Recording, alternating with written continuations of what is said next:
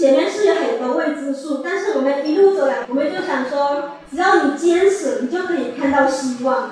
所以我们就一直相信，教育是很温柔的改变力量。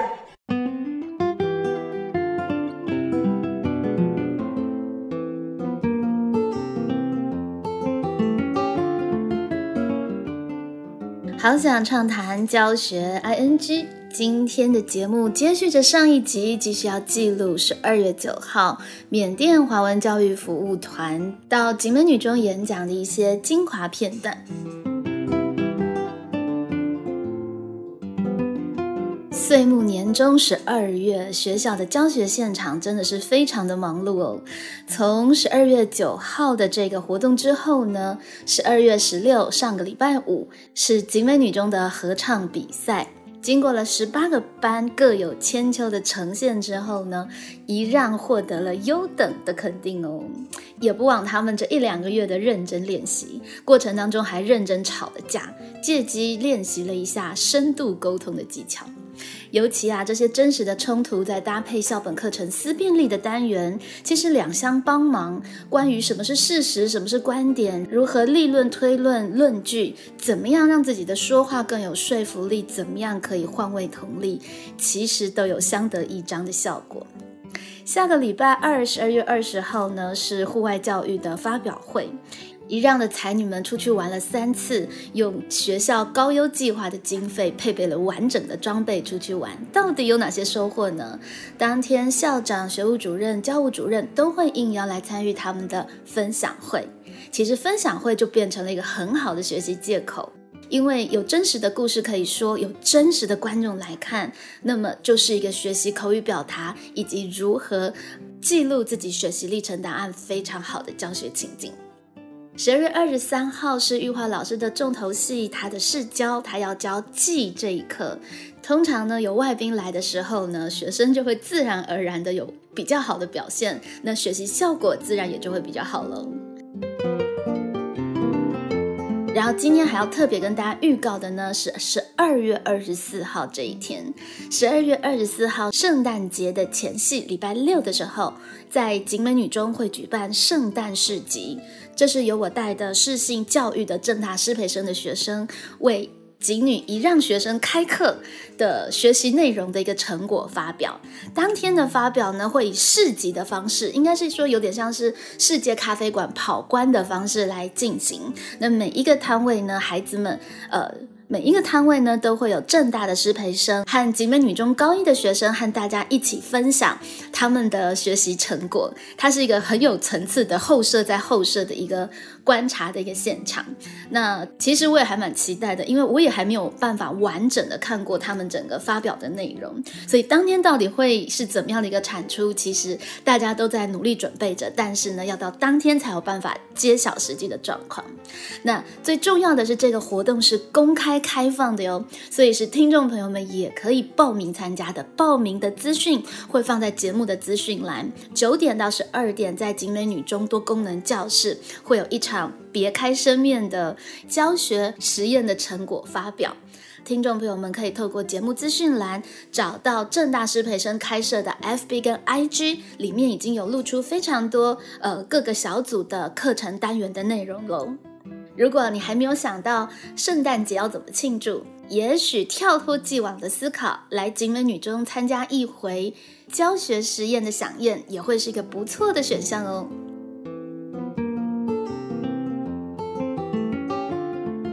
好哦，言归正传，接下来呢就要和听众朋友们继续再回到十二月九号的时空现场。今天收录的是第二位讲者可慧老师的分享内容哦。可慧老师非常用心的安排他的演讲内容，整个呈现呢更见深度。可慧老师首先问了同学一个问题：在今天的演讲之前，你对缅甸有哪一些印象呢？台湾这一个呢？地理课，地理课很热，还有吗？那一区的声音，那我听那一区声音。新闻上。新闻上。还有吗？对缅甸的印象？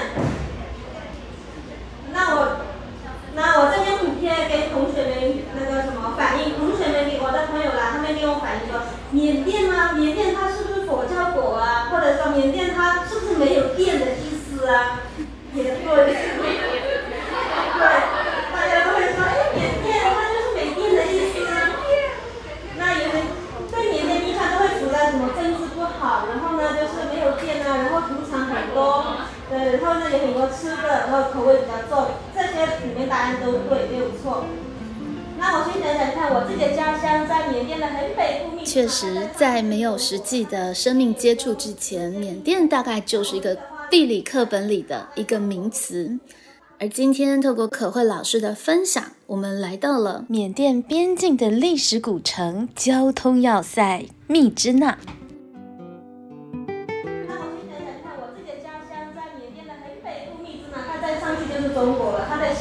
有一个有接印度。然后我们的话，密支那就是卡在中国跟印度两个大国的中间。那大家都说，哇，这个地方好好哦，如果经济开放的话，那很赚钱。对，就是因为地方很好，经常打仗，每一个民族都想要去争那一块地，所以呢，就是把最好就是他们就把那一块交通给关掉了。啊，就是因为地段太好了，就把这个交通关掉了。所以我们要去中国的，就往另外一条路走。这真的是一件蛮有趣又有点讽刺的事情哦。正因为是交通要冲，所以谁都想要得到这个地方，于是呢，大家就不想让对方得到，而争相断了这里的联系，以至于这个明明是一个交通要道的地方，变得交通有点不便。那可伟老师分享到了，他从他的家乡来到台湾一趟的行程大概需要四个小时，而来到了台湾之后呢，其实也没有办法轻易的回到家乡。所以每年过年客居异乡，在台湾过年变成了比较常见的选择。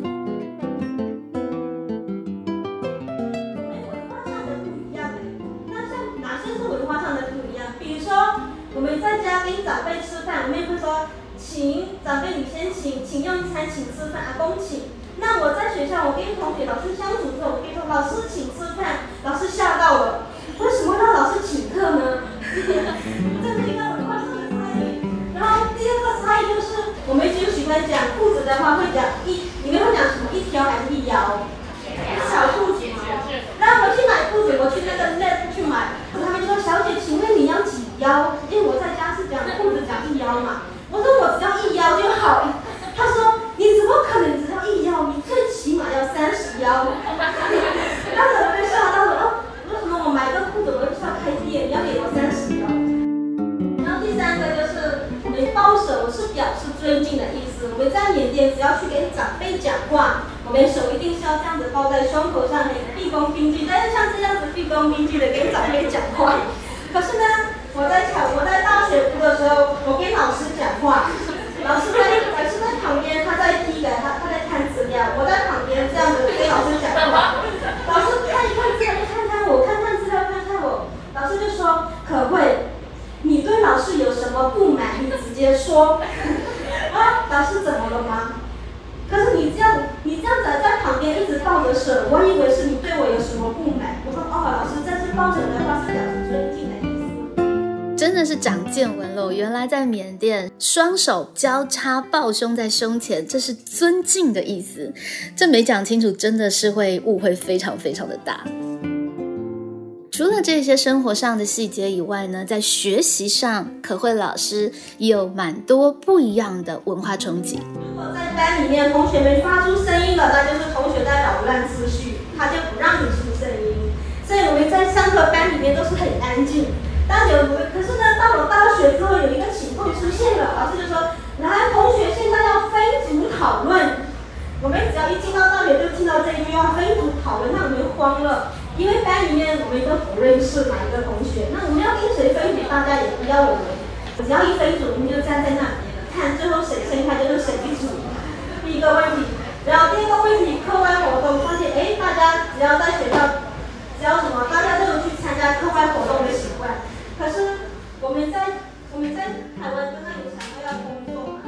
社团活动，这也是对于缅甸华侨来说很不一样的学习经验。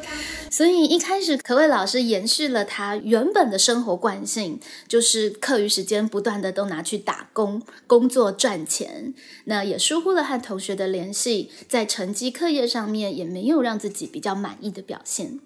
到了寒假的时候呢，可慧老师经过了辩证深思，重新定义了来到台湾学习，他想要学到什么，得到什么，决定要在生活和学习上做出蛮大尺度的改变。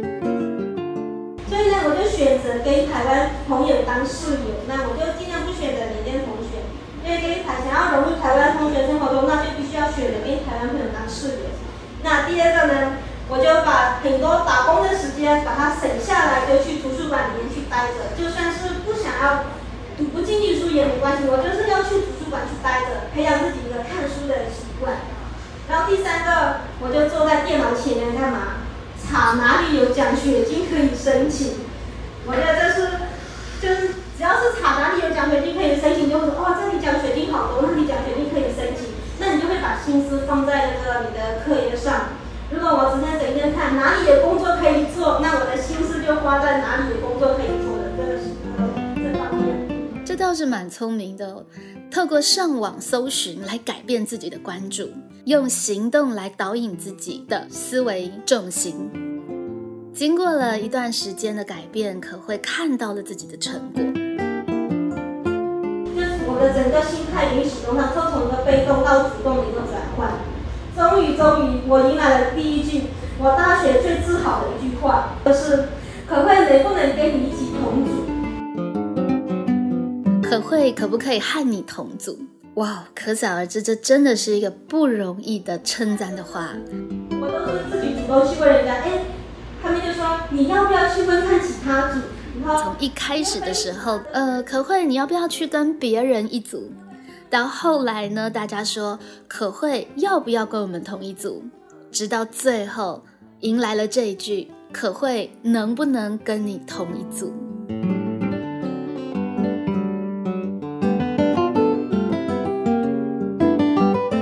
为为什么找到这个男男考生？他是我学姐，那团长是我教育系的学姐嘛，然后因为是他来演讲，我就去，就知道是他，所以我就去找他。那我们单位是一个什么样的单位？我们就是关注缅甸华文教育的议题，因为我们知道世界上是有很多不公平，但是呢，我们想要让小朋友有一个公平受教育的权利，所以呢，我就加入这样子一个单位。目前的成员有六位，团长是李宇生，他是台湾人；副团长廖元信，那也是台湾人。旁边的张翠伦顾问，他是缅甸华侨。再来是我，那剩下两位都是我们单位的一些做文宣的缅甸小。像很多人都会问我说，像我们这样子的单位，我们关注什么样的议题？那我们都从这张投影片上可以看到，我们有带很多志工到缅甸的偏乡去服务，也资助当地的儿童，让他们稳定的就学。因为大家可以想想看啊，缅甸传统农业社会，小孩子很多，像有些家庭一家一家一个家庭有七八个小朋友，最高有到十六个小朋友，一个同一对父母生的小孩。是现在哦，现在这样的社会下，同一对父母生的小孩也有到十六位。大家可以想想看，这样子的家庭啊，最容易被牺牲的是哪一种小朋友被牺牲？嗯，大的小朋友被牺牲，对不对？然后是女生被牺牲掉，像这种被牺牲，就是他们，就是说让他们不用去上学了，就把他们的学习的机会给牺牲掉了。像我们就把这些小朋友把他找过来，我们就说来，你们去上课，我们帮你资助你的学费。像我们有一个月七百块，或者是一个月一千四百块的这样的资助班，让他们去上课。那慢慢的，我们发现，因为是教师老师出身嘛，哈，我们有发现当地用的教材都是国立编译馆的教材。刚刚你们手中也有教材嘛，哈。那里面你们刚刚应该有看到，国立编译馆的教材都是黑板编译，而且呢，这个课本你不能带回家，你还要留给下一届的学弟妹们用。所以我们就想说，哎，这是缅甸小朋友。接受外面资讯一个主要的管道，那我们希望他们有彩色的教科书，所以这件事情上我们有跟康轩出版社合作，我们有募一些那个彩色教科书，然后我们这件事情我们在做的就是我们帮忙募运费，因为书要送到缅甸，一些运费都是我们单位要在负责，所以我们有募运费的要专案。那在我们所以我们在当地时间久了。我们也慢慢一些村长给我们讲说，希望我们在当地办学。那大家要不要猜猜看，办一所学校你需要什么？钱，还有什么？土地。对了，然后呢？人力，就是老师。嘛，哈师资、桌椅板凳，对。那如果是像我们很多社会大众给我们讲，哎，希望我们可以办一所学校，那我们想，哇，办学，这样子的话是不是只要是什么基金会、财团法人才可以办学？我们一个小单位怎么办学啊？我们就当地的村长呢，就跟我们说，老师，你们不用担心学校的建设，我们可以帮你搭建，你要只要不帮我们找老师、付老师的薪水就好了。所以呢，当地的村民就搭建了一个简单的学校。像图片看到都是简单的学校，很难想象对吧？因为像这种台湾比较，应该也没有。台湾台湾比较偏向的学校也都比它好，像外面下大雨，里面下小雨的这种情况。那里面的桌椅板凳呢，就是高的椅子就是他们的桌子，那矮一点的椅子就是椅子。所以当地这是就当地的学。这段分享确实让我蛮震折的哟。关于一所学校。到底长什么样子？我们总是只有那样的刻板印象，觉得学校理所当然就应该长成那个样子。一所学校真的也许需要的，就只不过是一群有心教学的老师，以及一群很想学习的学生，就构成了所谓美好的一所学校。大家有没有看到里面的小朋友？你们要不要猜猜看？这些小朋友都上几？好，有人二年级的，有没有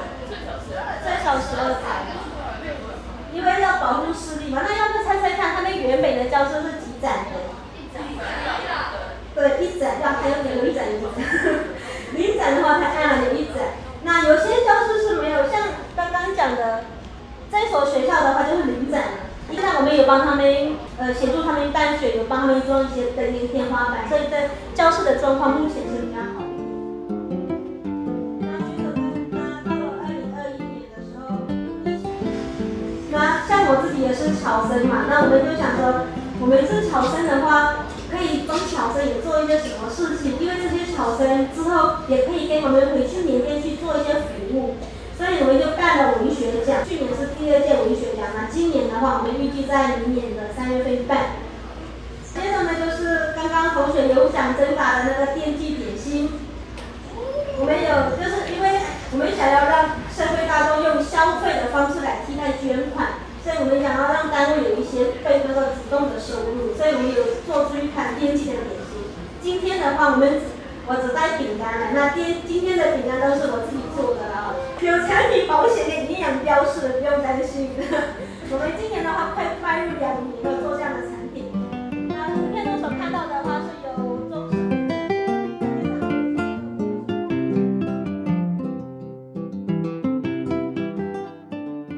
可文老师分享之后，我们进行了中场休息了。在中场休息，我还想要收录一个我觉得也蛮值得收录的片段。其实整场讲座，平心而论。两个班的孩子总体的表现是热情的、参与的，并且对于讲师的提问也都能够有所回应。但总是就是会有少数那么几个同学，不知不觉的呢，就整个人恍神了，或是整个人就烂瘫在椅子上，让我实在是觉得不得不施以机会教育了。十五分钟的时间，你回答问题的，可以来这里但是还没开始，我要先说一件事。我要说严肃的事。今天的场合就像是书豪说的，是因为我去参观了他们的五周年教育展，然后觉得哇，好棒的团队，然后呢邀请了讲师来到我们学校来分享。同学在呃热烈的时候反应确实非常好，但是在下半场的时候，我希望大家可以稍微注意一下集美女中的形象。OK 吗？我知道这个椅子非常的舒服，但是当人家在讲资源匮乏的事情，在讲呃台湾跟缅甸可以怎么样的交流，在讲未来的人生目标等等的时候，我们讲这样，躺在椅子上睡着的睡着，玩手机的玩手机，有一有点不好意思，不觉得吗？OK，就算你是一个听众，椅子很舒服。但是在彼此礼尚往来的时候，你完全不顾自己可能会带给别人的感受跟印象，就躺在那里睡在那里，我觉得蛮不好意思的，可以吗？你们的表情跟反应跟举措，当然都是你自己的状态。可是请你注意，你也快十八岁了，舒和姐姐十八岁的时候已经可以站在台上侃侃而谈，至少你不要是小屁孩。所以，希望下半场的时候，我们会进行一些交流。在交流的过程当中，我也会希望，除了刚刚我们很开心、很有趣的一些问题之外，也可以趁着这个机会，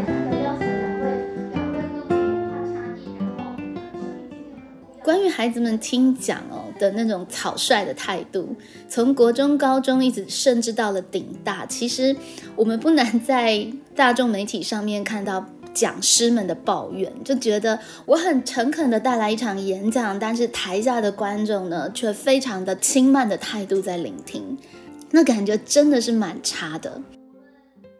不过我觉得，其实学生是可以被提醒的，即使是现在的孩子，常常的状况是，并不是同学有意不尊重，或是有意表现傲慢轻率。只是因为平常的生活环境让他太放松了，所以他觉得太自在了，以至于会不小心忘记了体贴别人的感受。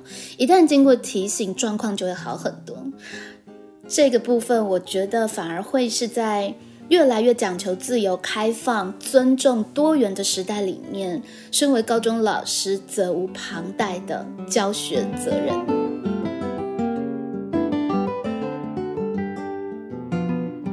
其实景美的孩子还是非常可爱的，也都有把老师的话放在心上的。你看两个班级多么把音乐老师的话语放在心上，为了下个礼拜的合唱比赛，自动自发的就练起了合唱。我还是觉得这个画面真的是太可爱了，所以又再收了了一小段作为过场。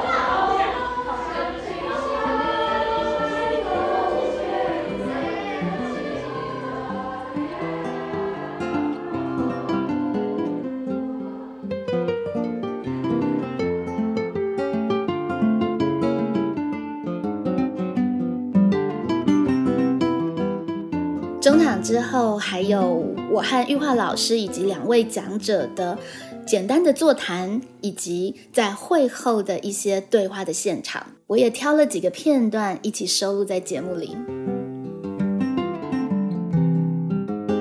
去了之后，发现收获比想象中的多很多，主要是看到了不一样的生活环境。就是你们走出门就是走柏油路嘛，然后下个雨就觉得很不舒服了。可是，在那边就我去的时候，那边是就是不是柏油路啊，都还是泥巴。然后下雨的时候都会有泥土，然后鞋子上面就全部都是红色的泥巴，而且走一走还会滑倒。哎，可是如果我我在这边走一走滑倒，你们会笑我，对不对？对。可是我在那边走一走滑倒，那边的小孩子马上就是老师你还好吗？我牵你起来，老师你慢慢走，我扶你，哪像你们啊？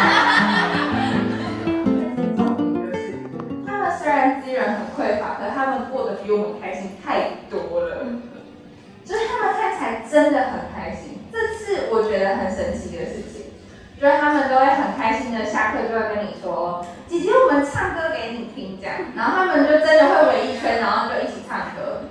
然后每个小孩看起来都很开心然后他们都会互相帮忙大的会带小的去做比较辛苦的工作每个人之间都很有爱的那种感觉是非常好的。我从那里回来之后就一直很想要再回去我回来的时候甚至还想说我要不要就干脆就是去修教书？对啊，我就想说要不要干脆修华文组，因为他们其实有在像比如说志工姐姐们去到缅甸，他们会带一些讲义嘛，会去发奖励，或者是自己做的一些手工品，或者是带自己带的什么模拟卷吗。嗯。这些发给小朋友，他们都很珍惜，因为对他们来说真的是很难得见，而且呢，因为也没有复印机，学校有没有复印机，不能去影印。对对对，对他们来说这是独一无二的东西，他们很珍惜，就会把它好好的放在自己的柜子里面，因为没有资料夹，可是有柜子，他们会把它折在柜子里面的某一层，然后把它放着。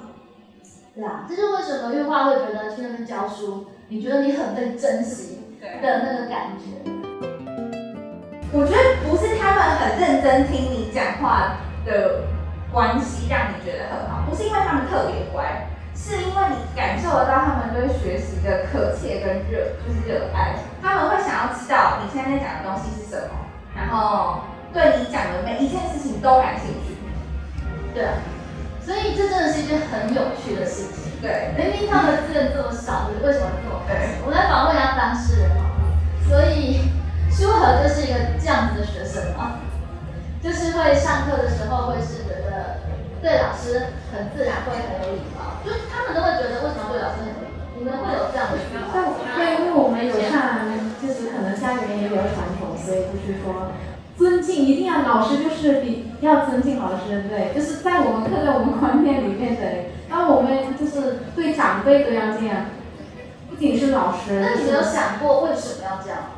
老师是传输给我们知识的。如果说，呃，就是他们给了我们很多的东西，就是他们教会我们很多的东西，包括我们的父母养育了我们，所以我们要给，就是尊敬他们，就是反正就是有一个观念，说一定要尊敬他们这样。再说说，就是可能他们，就是，比如说就是，就有大人，比如说老师们在这里，我要让我们走路过去，哦，不可以这样子，就是我们都会啊弯腰走，然后对。对，不管是长辈还是老师，都是要弯。那对于刚刚他们可能就躺在那里大睡觉，没有尊敬你是老师，你会怎么看？哎，可能我们是同龄人，包 容包容。那我要问旁边的姐姐喽，如果是可慧呢？你对于这个礼貌，还有你自己对自己的要求，还有对自己成为老师之后对其他人的要求，反正就是从小就刻在骨子里的一些观念了。那从小都家里也这样子教啊。像比如说我们在家坐椅子，就是坐在椅子上的时候，我们一定是不会这样子靠背的，然后不能靠背。学校也教你不能靠背，然后因为主要是学校的椅子也没有靠背。你们看看到他们的椅子了吗？没有靠背，但是有些同学还没习惯的会靠在后桌的椅子上，或者后面的桌子上。老师就看到这样子，就老师会提醒他，就是上课的话要坐正，因为不能翘二郎腿。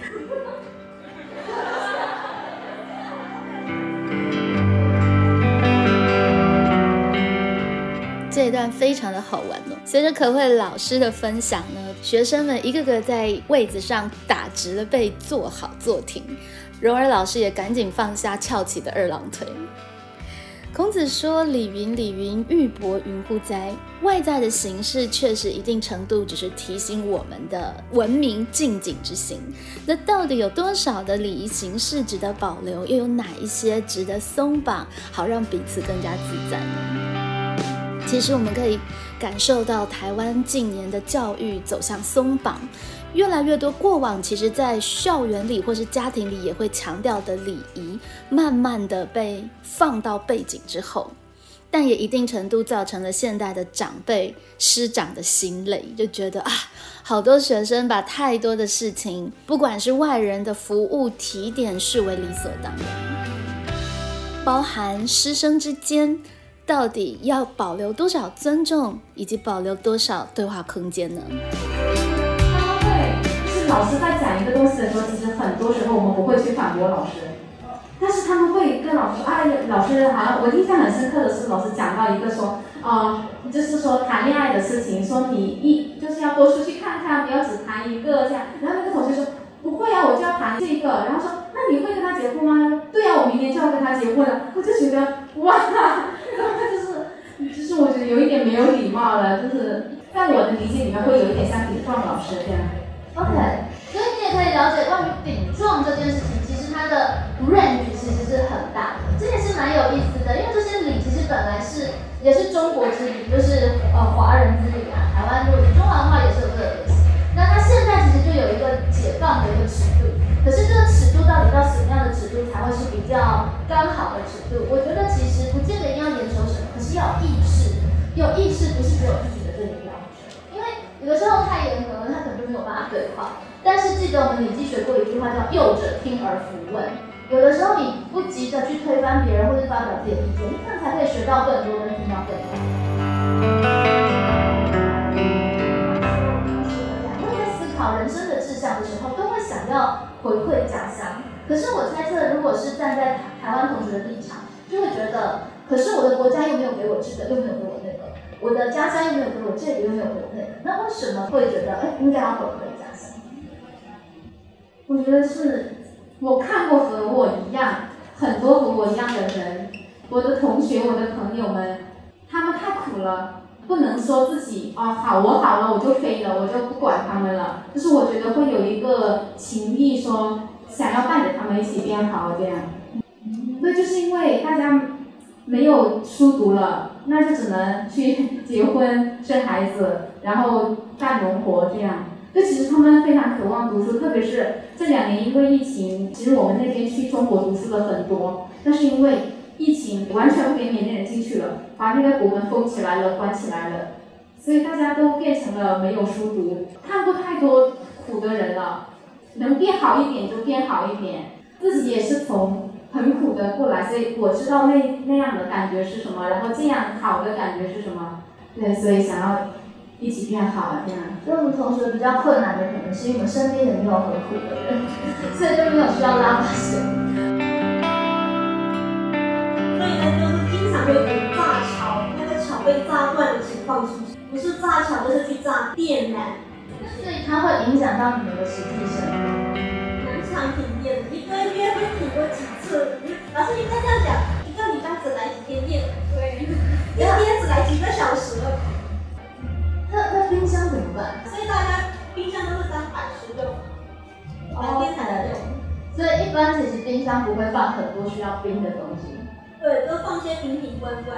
所以可能我们去那里遇到那个战争，就觉得哦好害怕，像你们来这里像地震一样。但是你就觉得哦又断了，哎又停电了，就很正常。对，其实那边小朋友，我觉得他们比较需要帮忙的点，因为常年战争也有一定的关系。我们的确是想要帮他们拉一把，如果不拉的话，他们会会有这样子的情况嘛他们就是才十二三岁，他们就去边境的赌场打工了。像那种你们应该也有听过，最近新闻闹得很大那种赌场，真的是赌场，都是很多广告牌都招小学三年级就可以上工，就可以去工作。像这种情况，你看。他们都还没出社会，又还没成年，就去那个赌场打工的话，对他们来说是一种损失呢。而且他们也没办法判断是非啊。那这样都是情况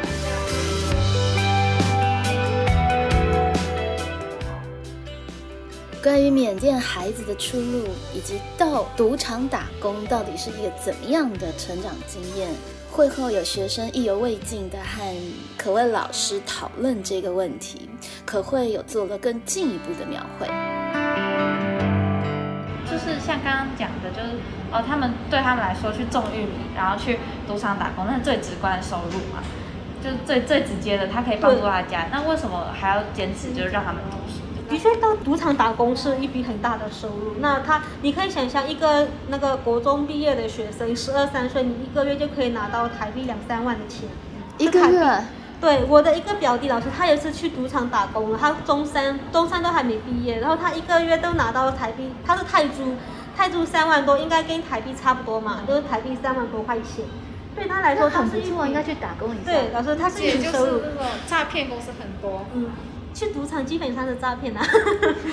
你去诈骗啊！你你不能说啊很多，可是那那是他可以实领的吗？他是可以，他说是可以实领，他是说就拿到三万多块钱。那赌场是黑的，还是说他们去做的工作比较像是？嗯，就是去诈骗，就是去诈骗。赌场一般都不是，你不用不是像那种赌场一般都是骗人的啦，不是那种正正规阿拉斯加赌场那种赌场。对，不然我想说，哎，还不错，应该可以去。对，老师他们都是学的怎么去去引去拉很多人来赌，对，因为他们的工作就是他们要怎么去骗你过来赌嘛。这样他们才有收入啊！你看，十二三岁，他一直生活在骗骗跟被骗的生活当中。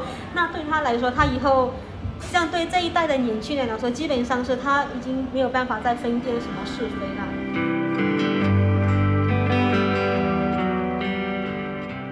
缅甸孩子的情绪，还有整个盘根错节的现实状况，看起来比我们想象的更加复杂。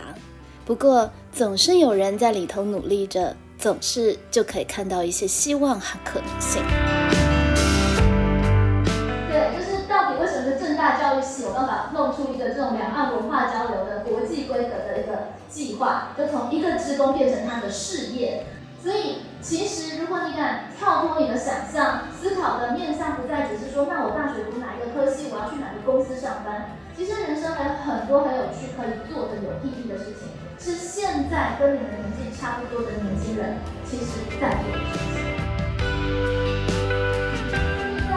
考试今天晚上之前把那个展示写完，好不好？结束这个案子，然后也让舒和姐姐还有可可姐姐收到你们的回馈，可以吗？好，谢谢大家。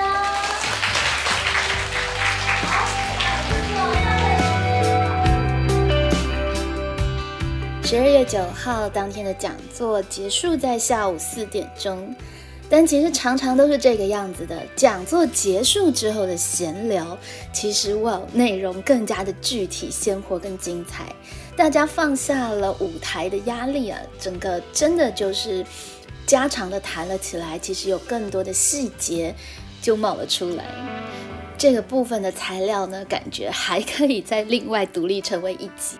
今天的教学 ING 呢，先暂时收尾在这个地方。至于当天会后舒和汉可会说的故事，我们就留待下回再跟听众朋友们分享喽。教学 ING，我们下回见，拜拜。